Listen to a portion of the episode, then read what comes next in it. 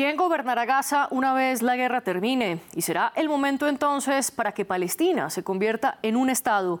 Esas son las dos preguntas principales que están profundizando las divisiones entre Israel y su mayor aliado, Estados Unidos.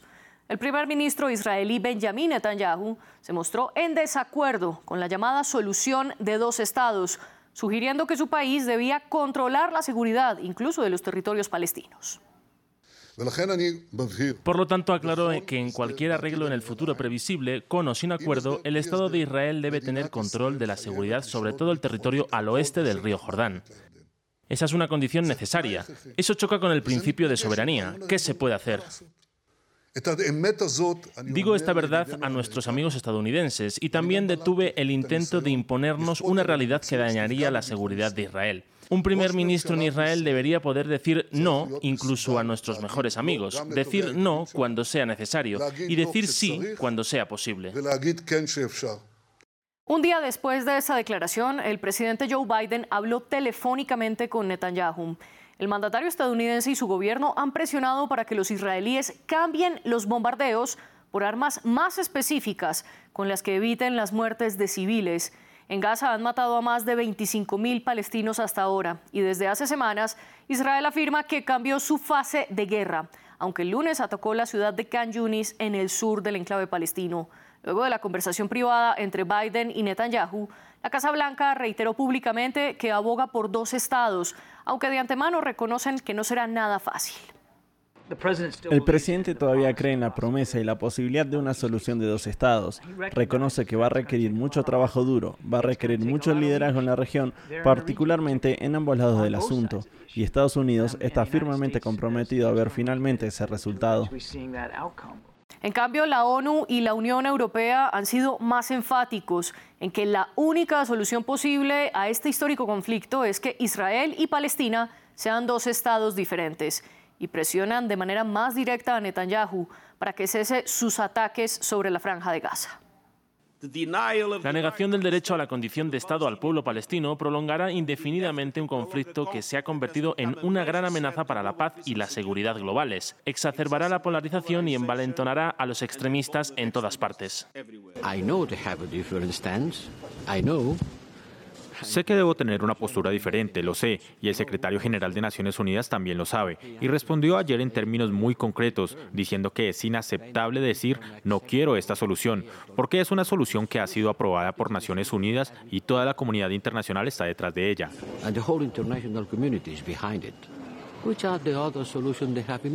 ¿Cuáles son las otras soluciones que tienen en mente? Hacer que todos los palestinos se vayan, matarlos. 25.000 ya están muertos en Gaza. El 70% son mujeres y niños. Ciertamente la forma de intentar destruir a Hamas no es la forma en la que lo están haciendo, porque están sembrando el odio hacia las generaciones. Y mientras la discusión sobre la solución de dos estados vuelve con más fuerza, el grupo islamista Hamas puso condiciones para liberar a los cerca de 100 israelíes que tiene secuestrados desde el ataque que hizo en territorio israelí el 7 de octubre. Sus exigencias son que termine la guerra, que las fuerzas de Israel se retiren de Gaza y que Netanyahu ordene más liberaciones de palestinos que están en cárceles, algo a lo que Netanyahu se niega. Con todo lo que está sucediendo, ¿por cuánto tiempo más seguirá el respaldo de Estados Unidos a Israel? ¿Qué le está pidiendo a cambio? ¿Y qué tanto margen de maniobra tiene Benjamin Netanyahu frente a las presiones internas y también occidentales? Es lo que discutiremos en el debate de hoy. Para ello nos acompaña en nuestro estudio en Bogotá Daniel García Peña Jaramillo, analista internacional y columnista, además profesor de la Universidad Nacional de Colombia. También estamos con Efraín Davidi, profesor e investigador de la Universidad de Tel Aviv, dirigente además de Academia por la Igualdad una organización de profesores universitarios en Israel que se opone a lo que ellos llaman la opresión israelí en territorios palestinos. Él se conecta desde París. Y en Júpiter, Florida, Estados Unidos, está Luis Fleischmann, analista político, profesor de sociología y copresidente del Centro para la Democracia e Investigación Política de Palm Beach. A los tres invitados les agradezco por acompañarnos en nuestro programa. Ya regreso con ustedes. Antes quiero darle también la bienvenida a nuestra audiencia y recordarles que estamos en redes sociales como arroba france24-es. ¿Y ustedes qué opinan de la guerra en Gaza? Pueden dejar sus comentarios en redes con el hashtag El Debate F24. Y pueden ver este y todos nuestros programas a través de YouTube y escucharlo a través de Apple Podcasts, Spotify, Deezer y TuneIn. Daniel García Peña Jaramillo, comienzo con usted. Bienvenido al debate. ¿Qué opiniones tiene de manera general frente a esta división de Estados Unidos e Israel? Bueno, creo que es muy indicativo de las presiones que están dando a nivel internacional. En Estados Unidos, pues Estados Unidos desde la creación del Estado de Israel ha, sido eh, de los aliados más importantes. El Partido Demócrata en particular del presidente Biden históricamente ha sido más cercano a Israel y desde el 7 de octubre Estados Unidos y el presidente Biden han expresado su respaldo a Israel. Sin embargo, eh, también ha sido una posición, una política de los Estados Unidos desde tiempo atrás de los famosos acuerdos de Oslo de apoyar la solución de los dos estados. Fue al fin y al cabo el presidente eh, Clinton que tuvo en la Casa Blanca a, a, Fatia y a, y Rabin en su momento, eh, y, ha sido además una posición que ha permitido que Estados Unidos también eh, intente eh, mejorar las relaciones con otros países del, mundo musulmán y el mundo árabe, los llamados acuerdos de Abraham que buscaban la normalización de las relaciones de Israel con, con otros países. Y todo eso ha, ha estado de alguna manera afectado por lo que ha sucedido en los últimos tiempos, no solamente la respuesta del gobierno de Netanyahu los ataques de Hamas el 7 de octubre, sino la forma en la cual se han llevado a, cabo esos ataques en, en Gaza, que para, para muchos sectores, inclusive lo mismo de Estados Unidos, sectores del Partido Demócrata, empezando por senadores como, como Bernie Sanders, que es judío, eh, que han venido eh, insistiendo en la necesidad de, que Estados Unidos condicione su apoyo a, Israel, eh, por ejemplo, con un cese al fuego o por lo menos con medidas de, carácter humanitario. De tal manera que la situación interna en un año electoral para Biden no deja de ser complicado y por supuesto esas palabras yo diría que bastante desafiantes de Netanyahu, que nadie sabe, nadie esconde el hecho de que él eh, desde tiempo atrás, con el apoyo a los asentamientos en, las, en los territorios palestinos y demás, pues había estado siempre muy adverso a, esta, a, la posibilidad de un Estado palestino, pero nunca lo había dicho como lo ha, dicho en estos días. Y, y por supuesto eso genera grietas no solamente con los Estados Unidos, sino con la Unión Europea, con las Naciones Unidas, como ahora en el informe. Usted de entrada nos explica lo que está sucediendo internamente en Estados Unidos también de cara a las elecciones presidenciales de este 2024 y a cómo ha sido esa aproximación histórica desde Estados Unidos hacia Israel. Pero Efraín Davidi, también le doy la bienvenida a el debate y quiero preguntarle desde el lado de Israel ¿Qué presiones internas enfrenta Benjamin Netanyahu y cómo entiende usted esta división que ha marcado el primer ministro israelí frente a las posturas de Estados Unidos? Bueno, evidentemente el problema de los eh, israelíes y algunas otras nacionalidades que están en la franja de Gaza secuestrados se ha convertido en una cuestión de política interna en Israel mayor Quiere decir que día a día van creciendo las movilizaciones que se transforman en movilizaciones contra el gobierno de extrema derecha de Israel, existiendo el retorno de los refugiados y un canje de prisioneros palestinos por los secuestrados en la franja de Gaza. Y esto hay que sumar grupos que estaban entre, contra en la revuelta contra el gobierno de extrema derecha de Netanyahu aún antes de la guerra y los grupos de extrema izquierda que exigen un Estado palestino y muchas de esas, eh, en muchas oportunidades, estos tres grupos se encuentran en las protestas para decir que la situación política en Israel se está convirtiendo en, en, medio de una guerra en una situación que puede ser insostenible para Netanyahu. Usted entonces habla de los tres frentes que están presionando internamente a Netanyahu. Luis Fleischmann, ¿usted cómo entiende entonces en qué contexto estas divisiones y estas posturas tan diferentes entre Estados Unidos e Israel? Bueno, yo pienso que sin darle excusas a Netanyahu, ¿verdad? Porque obviamente él es responsable también del fracaso que hubo, eh, entre otras cosas, el fracaso que hubo en, en octubre 7, también es responsable por divisiones internas que hubo antes de la guerra, en, Israel. Pero con respecto al diálogo con Estados Unidos, yo también estoy de acuerdo que idealmente, idealmente, o sea, en forma, lo ideal sería que eh, devolver a la autoridad palestina a Gaza y tratar de generar un Estado palestino eh, eh, también en la Cisjordania y Gaza y volver a lo que se llama la fórmula de Oslo. Pero por otro lado, yo creo que estoy en desacuerdo con el profesor Jaramillo en que esto es, una, es, una, eh, es como una actitud desafiante y caprichosa de Netanyahu. Eh, o sea, es verdad que él tiene una actitud un poco desafiante que no es muy simpática, pero por otro lado hay ciertas, ciertos elementos donde el primer ministro Netanyahu tiene razón. Primero, está la autoridad palestina revitalizada. Recordemos, la autoridad palestina, el, liderazgo palestino rechazó ofertas de paz en varias oportunidades en el año 2000, 2001, el año 2008. Israel se retira de Gaza en el año 2005 y no hay ninguna garantía de la seguridad israelí. Hay una intifada después de que el primer ministro Ehud Barak le ofrece concesiones generosas a Israel y después de que Israel se retira de Gaza, jamás lleva a cabo un golpe de Estado y ya hubo cuatro guerras entre Israel y Hamas. Entonces el tema de la seguridad de Israel, eh, Netanyahu está diciendo, eh, bueno, o sea, él debería decir, bueno, estoy en favor eh, de un Estado palestino, pero ¿dónde están las garantías? ¿Va a ser la misma autoridad palestina bajo un líder tan inepto como Mahmoud Abbas y tan débil y tan ilegítimo como Mahmoud Abbas?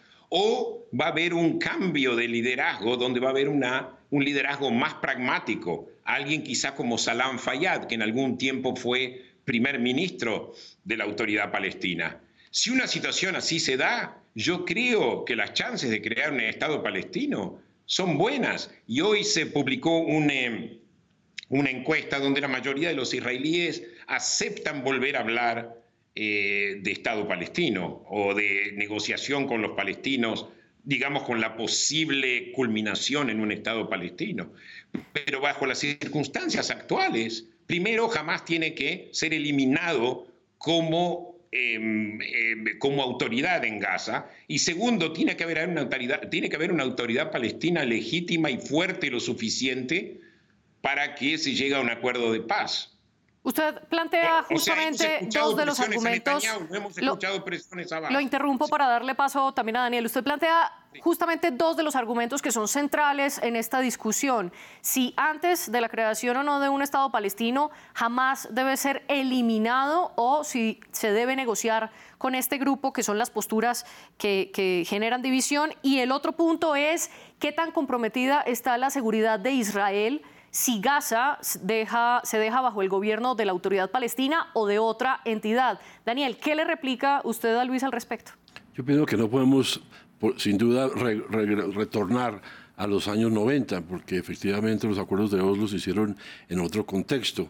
En ese momento hay un gobierno laborista en Israel, la autoridad palestina era distinta a lo que hoy en día es esa, esa no solamente esa debilidad de la autoridad palestina, sino también el surgimiento de Hamas. De alguna manera, digamos, el fracaso de Oslo fue lo que llevó a que en Israel surja una extrema derecha, como el gobierno actual de, de Netanyahu, y por otro lado, una, una posiciones radicales como las de Hamas que rechazan también eh, la idea de los de los dos estados. Entonces no, no, estoy diciendo que esto sea fácil, pero yo no le veo otra alternativa y, y, al contrario creo que esa idea de que van a acabar con Hamas, pues es, es, es desconociendo las causas eh, concretas que llevaron a que surgiera Hamas. Si se hubiera logrado un Estado eh, palestino desde antes, si el tema de la, de la soberanía del pueblo palestino se hubiera resuelto, pues Hamas no hubiera existido. De alguna manera es el resultado de la no resolución de este tema de la, del Estado palestino. De tal manera que no estoy diciendo que sea fácil, por supuesto el mismo presidente Biden lo ha dicho, volver a hablar de los dos estados no es, no es sencillo. Hoy es mucho más difícil de lo que fue en el pasado, por supuesto, antes del 7 de octubre, pero yo no veo de ninguna eh, solución distinta y esa idea de que van a acabar con Hamas, que van a erradicar a este grupo, pues lo único que está llevando es al contrario, generando unos mayores apoyos en, en, algunos sectores palestinos de que la única salida son las, salidas radicales. Se está extendiendo el conflicto a nivel eh, ya del Medio Oriente, las posiciones de Irán, lo que está pasando en Yemen, los ataques que hizo Irán ahora contra Siria, Irak y eh, Pakistán, Hezbollah en el, Líbano, es decir, el tema es mucho más allá y, creo que lo que eh, las acciones que el gobierno de Netanyahu están haciendo contra el pueblo palestino están exacerbando aún más esos sectores más radicales y esos sectores, no solamente del pueblo palestino, sino en, todo, el, en todo el, contexto. Entonces yo veo que si bien es cierto, la solución de los dos estados es difícil, creo que es mucho más irreal y absolutamente eh, no, no veo ninguna posibilidad que se resuelva por la solución de mano dura que hoy está proponiendo Netanyahu. Y vamos a ver hasta qué punto eh, la, la, misma opinión mundial, internacional, inclusive al, interior de, de, Israel, hubo un apoyo inicial sin duda, eh, eh, Benny Gantz entró al gobierno de unidad, pero hasta qué punto están dispuestos a mantener esa posibilidad en la medida en que eh, o sea que me estoy totalmente equivocado y mañana digan se acabó jamás y el problema ya quedó resuelto, no creo que va a ser tan fácil. Al contrario, tienden a exacerbarse las posiciones más radicales eh, eh, tanto en el pueblo árabe, perdón, palestino como en el mundo árabe en general. Sobre esa expansión del conflicto en todo Medio Oriente tuvimos otro debate que los invito a que lo vean y lo escuchen. Y sobre esa radicalización de la que usted habla, quiero preguntarle precisamente al profesor Davidi cómo lograr entonces una solución porque de un lado eh, ya no, lo hemos visto, el profesor Daniel nos estaba explicando cómo la extrema derecha ha llegado al gobierno de Benjamin Netanyahu, en el gobierno de más extrema derecha que ha tenido Israel eh, desde su creación prácticamente. Y por el otro lado, que es el argumento de Netanyahu, jamás dice que Israel no puede existir como Estado y que esas afirmaciones amenazan la misma existencia de Israel. ¿Cómo conciliar entonces estos dos puntos opuestos? El problema principal que tenemos hoy en, en mi país, en Israel, es la ocupación de los territorios palestinos. Todo tiempo que los territorios palestinos estén ocupados por Israel, sea tanto la Cisjordania como la franja de Gaza, este tipo de combate sangriento, estos crímenes de guerra de los dos lados van a continuar.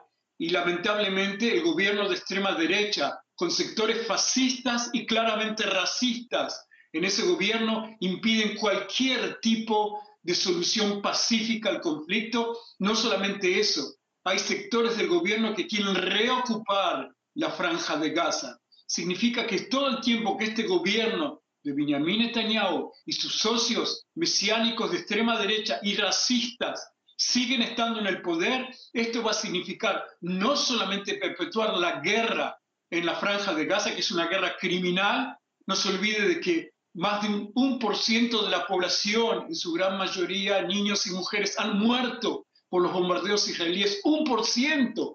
¿Qué significa un por ciento en España, en Francia, en México, en Colombia? Son, son, son, cifras, son cifras de víctimas inconcebibles. Todo el tiempo que siga esta masacre, todo el tiempo que este gobierno siga reinando, no va a haber ningún, ningún tipo de solución al conflicto del Medio Oriente.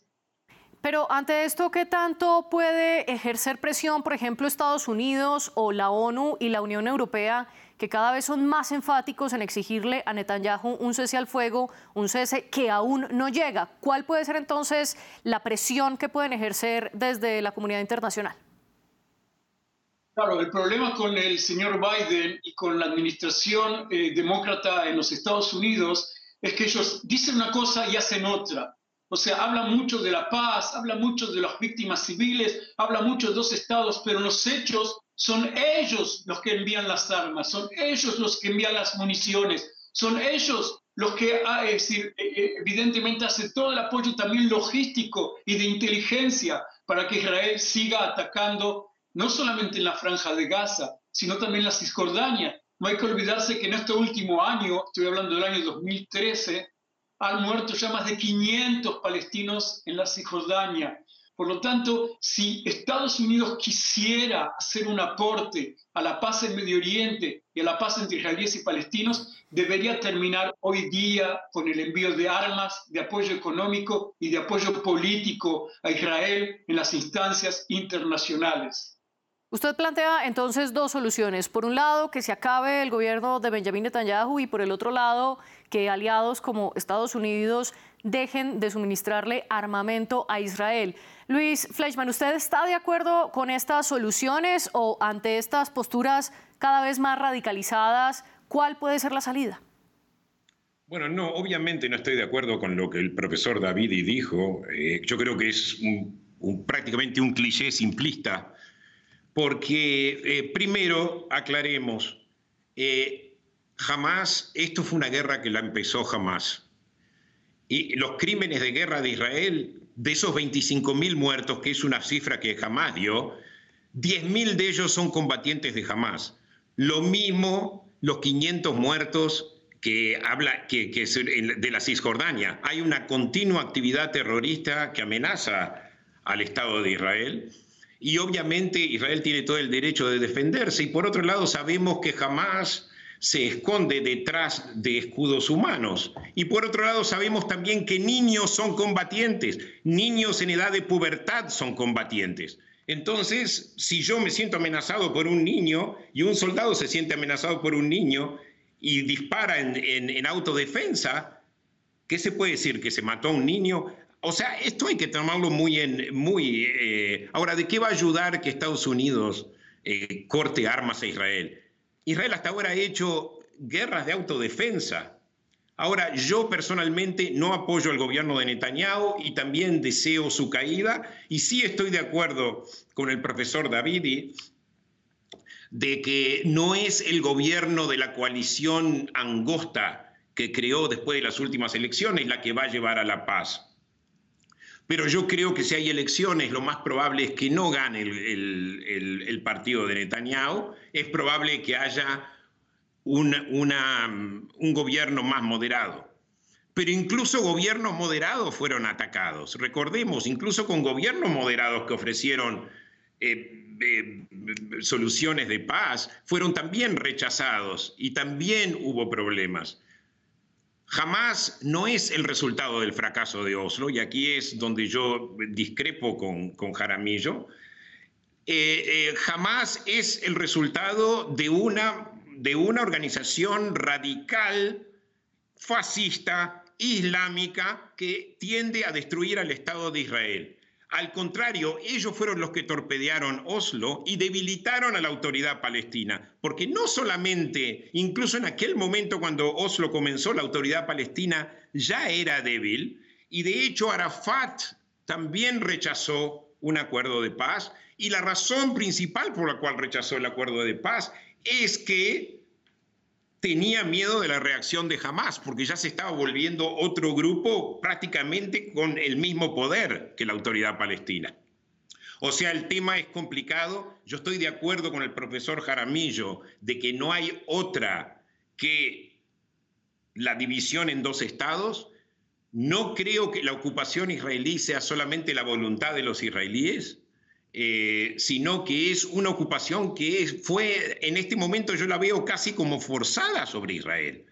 Porque cuando quiso retirarse, no le permitieron. Cuando quiso retirarse, le dijeron que no, y cuando se retiró unilateralmente, su seguridad fue amenazada. Entonces, la cuestión, ¿cómo se termina con esta ocupación? Solamente con un acuerdo de paz, con una autoridad como lo fue en su momento Egipto, una autoridad que pueda cumplir con los acuerdos de paz. Y en este momento yo todavía no veo que haya una autoridad palestina capaz de cumplir con los acuerdos de paz. Espero que la haya y por eso tienen que ayudar los países árabes, como Arabia Saudita. Los países árabes tienen que presionar también a la autoridad palestina y tienen que garantizar la seguridad de la autoridad palestina, garantizar de que llegar a un acuerdo con Israel es algo bueno es seguro. Y ya vamos a profundizar en ese papel de la autoridad palestina, pero antes, Efraín, la réplica que usted le da a Luis, ¿cuál es? Bueno, yo creo, y perdone que lo diga, pero es muy fácil desde Miami decir lo que se está diciendo. Nosotros que vivimos ahí en medio del conflicto, y yo fui periodista durante muchos años y visité muchos años, muchas veces, la franja de Gaza, vi como la autoridad de ocupación israelí fomentaba al Hamas cuando estaba solamente en sus comienzos para tratar de reprimir a los sectores o para tratar de hacer una división con los sectores más avanzados en la sociedad palestina, que era la OLP, la Organización por la Liberación de la Palestina. Pero si hablamos de hoy día, si hablamos de hoy día, yo debo decirlo, lamentablemente, desde que fuera asesinado Yitzhak Rabin en los años 2000 hasta el día de hoy, no hubo ningún, perdón, los años 2000, en los años 80, los años 90, perdón, no hubo absolutamente ningún gobierno israelí que estuvo dispuesto a la creación de un Estado palestino.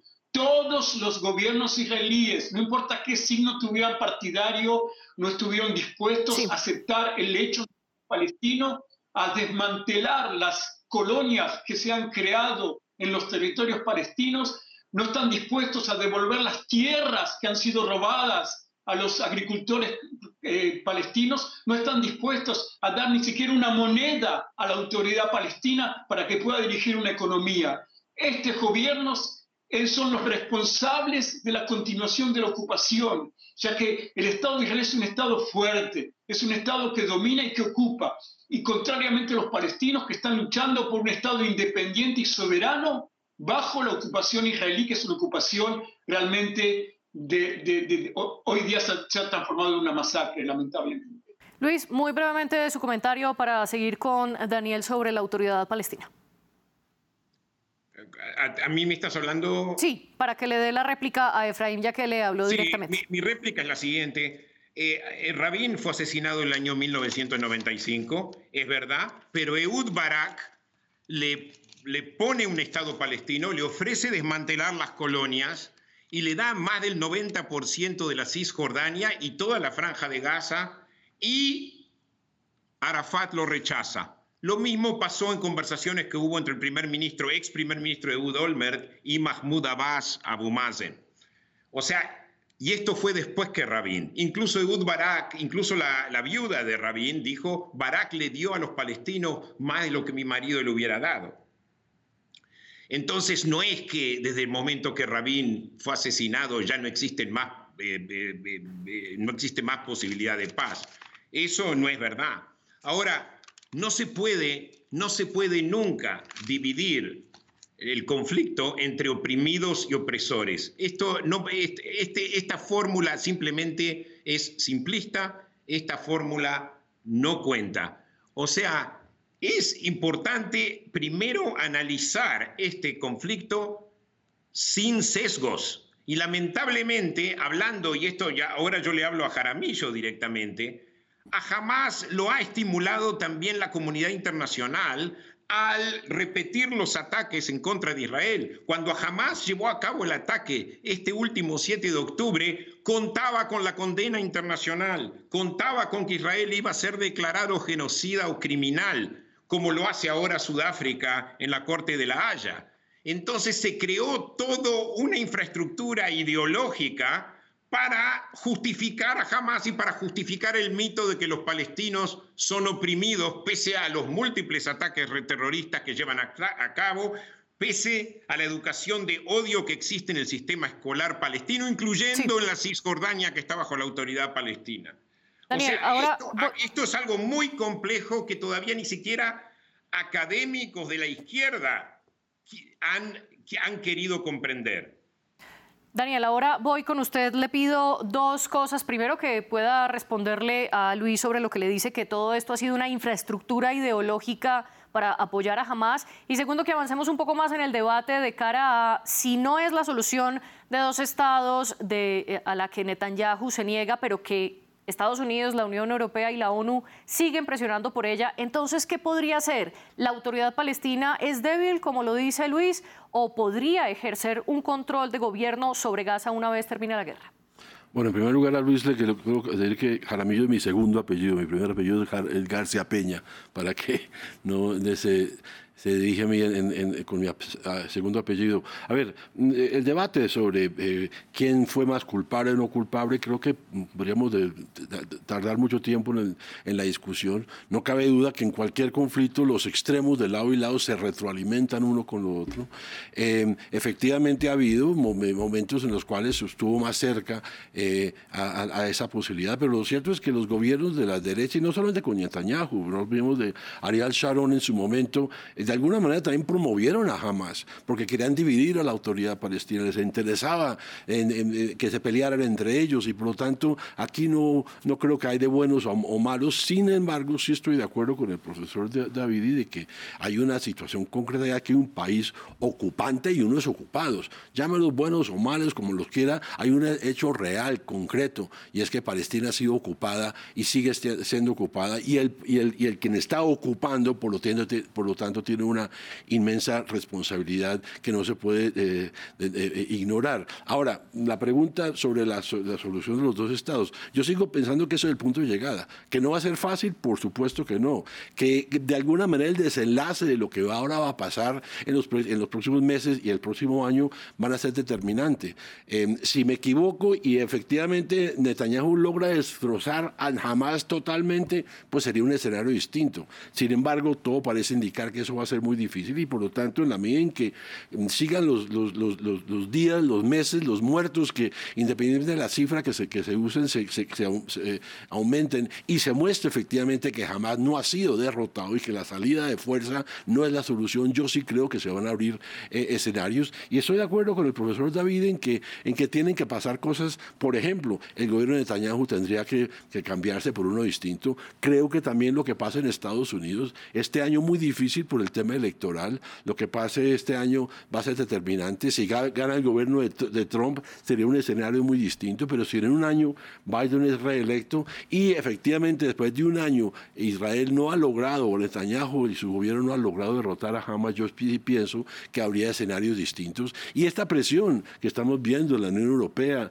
de, de Naciones Unidas, pues pueden estoy hablando de un año, en un año se, va a posicionar o el nuevo presidente Trump o, eh, se va a posicionar de nuevo el presidente Biden y en eso habría un escenario distinto. Y yo sí creo que Estados Unidos juega un papel clave. Si Estados Unidos sigue apoyando de una manera incondicional a Israel, pues Netanyahu va a seguir actuando como está actuando. Pero en la medida en que estas difisuras que usted mencionó al comienzo se, se vuelven más explícitas, que vea que eh, Israel cada vez se queda más solo a nivel internacional, porque no estamos hablando de, Arabia Saudita o de los países árabes, estamos hablando de la Unión Europea, estamos hablando de, los que han sido sus aliados históricos como los Estados Unidos. Si esa presión desde esos sectores, digamos, amigos de Israel, se aumentan, yo no creo que, que, podamos descartar del todo la solución de, la, de los dos estados. Ahora, ¿quién gobernará después? Es, es una gran pregunta. Yo no creo que jamás lo van a destruir y habrá que de alguna manera involucrar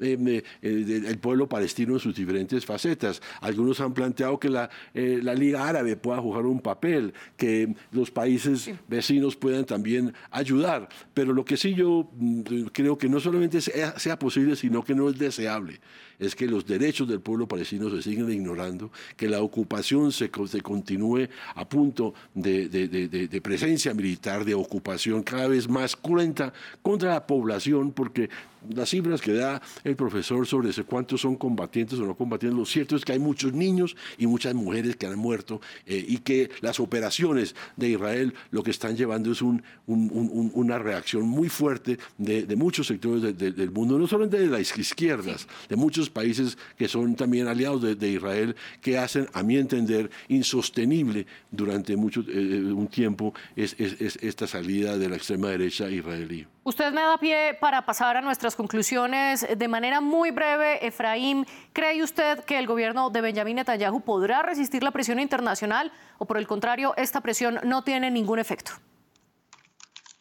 Por el momento, por el momento, y no sé qué pasará mañana, esta presión no tiene efecto, ya que vuelvo a decir, es una presión que es palabras, son declaraciones, pero no son hechos. Por otra parte, yo creo que la presión que sí va a influir y que es lo que está creciendo dentro de Israel es la protesta contra el gobierno de Netanyahu, es la protesta de los parientes y los padres y los hijos de aquellos que están secuestrados en forma criminal también por el Hamas en la franja de Gaza y yo creo que todo este cóctel israelí entre sectores que se oponen juntos, que se oponen a Netanyahu, sí pueden cambiar la situación política interna en Israel. Usted entonces aboga más por una presión interna. Luis, muy brevemente su conclusión. ¿Los factores internacionales pueden o no presionar a Benjamin Netanyahu? Eh, Estados Unidos, el resto no. Incluso hoy escuchamos a Joseph Borrell repitiendo algunos de los slogans Israel, de que Israel creó a Hamas o que financió a Hamas, cuando en realidad si se le, si se le permitió a Qatar dar dinero a Hamas fue justamente por la presión internacional humanitaria. En este momento no se puede confiar ni en las Naciones Unidas, ni en la Cruz Roja, ni en las, las organizaciones de derechos humanos y la Unión Europea como siempre ambigua. O sea, solamente Estados Unidos puede ejercer una eh, presión efectiva sobre Israel y a la vez yo pienso, y la presión interna dentro de Israel, como lo dijo Davidi.